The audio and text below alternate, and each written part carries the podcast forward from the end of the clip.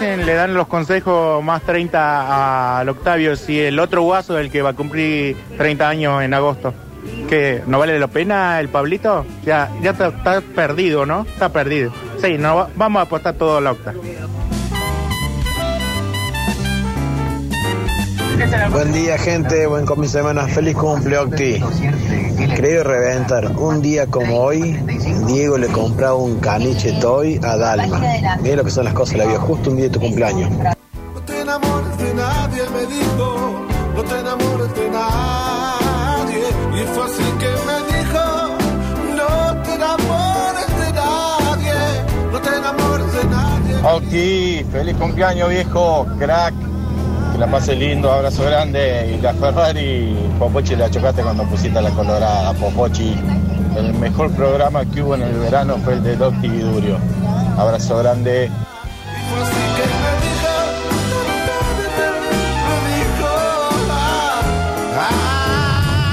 ¿Por qué lo odiaba Montaner? Altos temas lentos ha cantado, los más 30. Le conocemos temas, mucha fiesta, metía.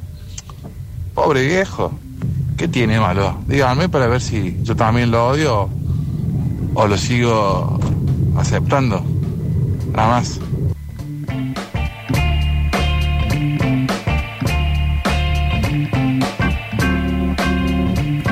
No le hacemos fiesta de 30 años a Durio porque está cumpliendo año Octavio. Claro. Por eso. Sí, ahora que lo, yo no me había dado cuenta, pero ahora que lo dijo el oyente me siento mal, porque el que está por cumplir 30 soy yo y a mí no me dieron ningún consejo. Pero cuando sea tu cumpleaños, Claro, Y cua- ya lo eh, agosto a es los tu consejos. cumpleaños. 27 de agosto. 27 de agosto, bien, bien. Encima un hay, que pasar agosto para mi cumpleaños. Sí, claro. el- Porque yo bueno, te- hay frase de, de mayor de 30, lo que acaba de decir. El largo y no angosto hay que pasar agosto. Anotar a Alexis, te la regalo. ese es más 60. Esta sí es la Largo y completa. angosto. Hay hizo que pasar algo. algo. Eh, hay historias Bueno, mínimas hoy. ¿Cómo puede ser? ¿Qué se Justo junta? en el bloque la historia mínima, que es la parte seria. Eh, historias mínimas. Sí, señor, también conocido como a veces me pagan para, para ser inteligente. En este caso, vamos a hablar de Elena Molokovets, que es una Sí. mujer que escribió un eh, libro de recetas rusas en la época de los zares. Eh, y resulta que la historia arranca con eh, un encuentro entre Rusia y los Estados Unidos en la Guerra Fría, donde va los representantes de Rusia y los Estados Unidos a su país opuesto y presentan cositas. Y eh, dentro de las cosas que presenta Estados Unidos hay mucha cocina. Y el, el- el ruso le dice, bueno, pero un país tan preocupado por la cocina, país menor. Sí. Y ahí derivan un montón de cosas de eh, en Rusia, de la cocina, y hay una idea de, de- de así como en trasfondo que me gusta mucho, que es la cocina no es solamente el lugar donde se, donde se produce o donde se cocina, valga la redundancia, los alimentos, sino que también es un sector como de la vida privada y de la intimidad, donde se cuecen los chismes, las intrigas familiares, eh, las esas cosas palaciegas que a veces tienen las familias grandes de, vos sabés qué tal, no sé qué cosa. y donde uno eso- piensa mucho también. donde uno piensa mucho, hay una gran parte de la identidad privada de cada persona y de cada familia, por, por elevación, digamos, que se juega en las cocinas. ¿Y qué pasaba en eh, la Unión Soviética cuando un buen día esa gente dijo, no, saquemos las cocinas de la casa, porque ahora todos van a cocinar en una gran cocina gigante que va a estar una por cuadra, creo que era más o menos. Pero eso fue una idea real. Esa fue una idea real de los eh, arquitectos de la Unión Soviética. No te puedo creer. Y pasan más cosas, pero ¿para qué se los voy a contar yo si está la historia mínima del día No de hoy? spoilees. Ay, por favor. Historias mínimas, mínimas, historias mínimas. Porque si la humanidad es el brazo armado que quiere destruir la belleza, nosotros haremos lo imposible para salvarla. Aunque más no sea contando las últimas historias. Antes de la crisis de los misiles, antes de la construcción del muro de Berlín, hubo entre los dos rivales de la Guerra Fría un verano de concordia diplomática en 1959, durante el cual cada país envió al otro una exposición itinerante de sus logros. La de los rusos en Nueva York eran puros Sputniks, rompehielos nucleares y proezas siderúrgicas e hidráulicas. La de los yankees en Moscú era un canto a la American Way of Life, es decir, era un shopping. Autos, electrodomésticos, perfumes, ropa, zapatos, música ambiental. El vicepresidente Nixon fue a inaugurarla en una visita histórica.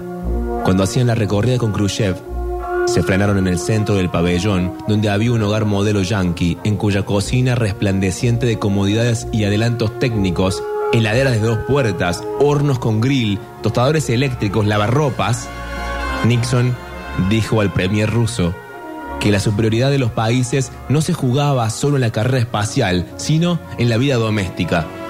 Khrushchev contestó, ¿qué superioridad puede tener un país que se desvela así por sus cocinas? La vieja Rusia, sí, se desvelaba por la cocina. En 1861, el mismo año en el que el zar aceptó a regañadientes la liberación de los siervos luego de 300 años de servidumbre, una ama de casa moscovita llamada Elena Molokovets publicó un libro de cocina titulado Una ofrenda para las jóvenes esposas de hoy, con 1500 recetas y consejos para llevar el hogar. Eran los tiempos en el que el poeta Nekrasov escribía: Hay un zar en el mundo y es implacable, y su nombre es hambre. Y Alexandra Kolontai reclamaba, las mujeres rusas queremos acceso a la universidad, no a la cocina. Sin embargo, el libro de Molokovets alcanzó tal nivel de popularidad que entre 1861 y 1917 vendió más de 300.000 ejemplares, ampliándose en cada edición hasta alcanzar las 5.000 recetas. Entonces, vino la Revolución de Octubre y la abolición de la cocina. En la sociedad socialista, la mujer tendría los mismos derechos que el hombre y el yugo de las tareas domésticas sería absorbido por instituciones colectivas socialistas. Los planificadores soviéticos suprimieron las cocinas en los monumentales edificios que proyectaban porque habría enormes cantinas comunitarias, slotovayas, en cada esquina, donde los ciudadanos harían todas sus comidas. En la Nueva Rusia, cocinar dejó de ser una de las artes aplicadas para convertirse en una ciencia teórica. Stalin decía que la comida era simplemente combustible para los trabajadores.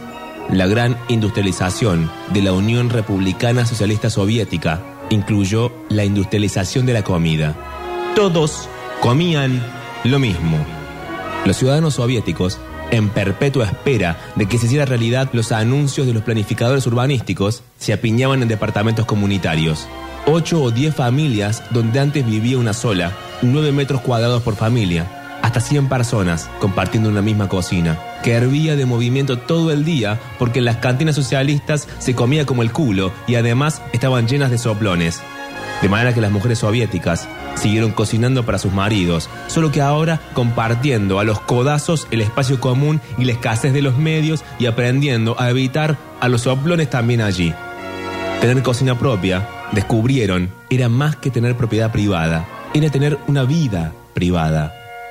Con la muerte de Stalin y la obsesión de Khrushchev por superar a Estados Unidos como potencia, comenzó a hacerse realidad el largamente postergado plan masivo de construcción de viviendas.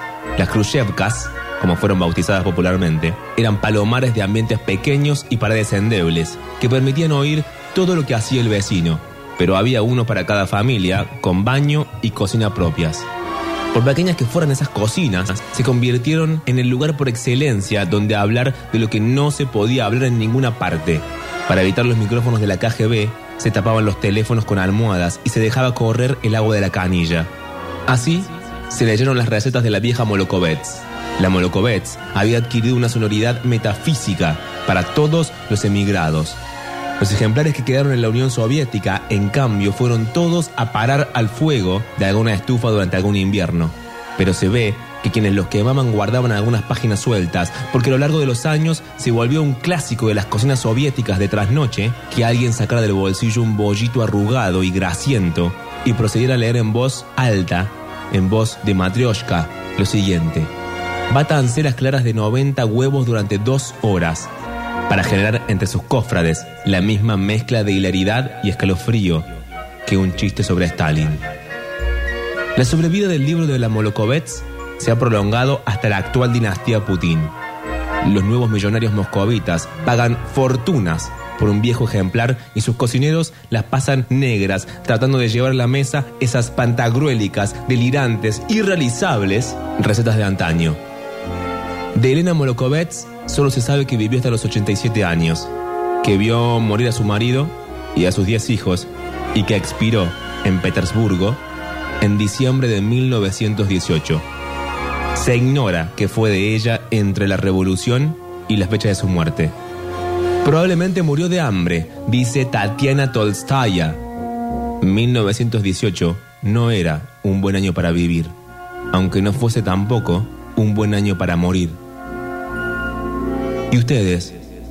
¿La receta de qué comida rescatarían de las llamas del olvido?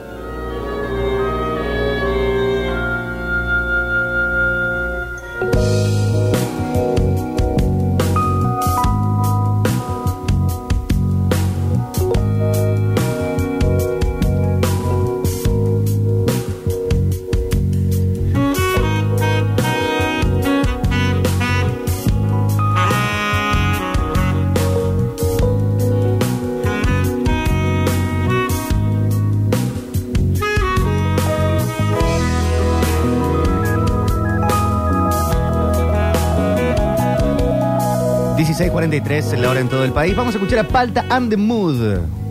Desde su single Freaky. Le queda muy bien este lunes que vamos arrancándolo intensamente, pero con cierta calma. 4 de la tarde, 43 minutos, la hora en todo el país. Y el clima parece acompañar esto que necesitamos, que no esté muy caluroso, que no esté muy fresco, está lindo. 18 grados, justo. Well, I'm a man who tries to live an honest life. Someday I'll marry someone and she'll be a beautiful wife. Every day I wake up to go to work and make